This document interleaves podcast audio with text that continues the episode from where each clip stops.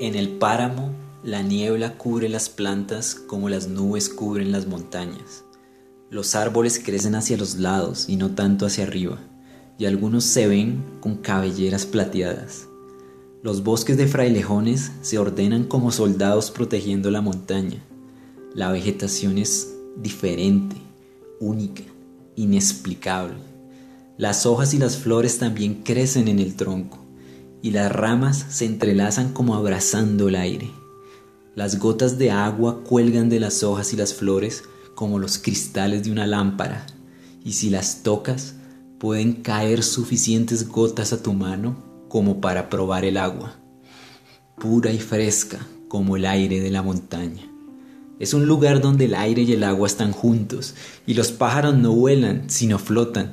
Sus colores son tan brillantes como los colores de los peces de un acuario, y sus cantos tan afinados como los sonidos del piano. Puedes correr por todos lados sin límites, que hasta los venados creerán que eres parte del bosque. Y cuando estés ahí, al lado de ellos, casi tocándolos, entenderás que son reales pero también son mágicos.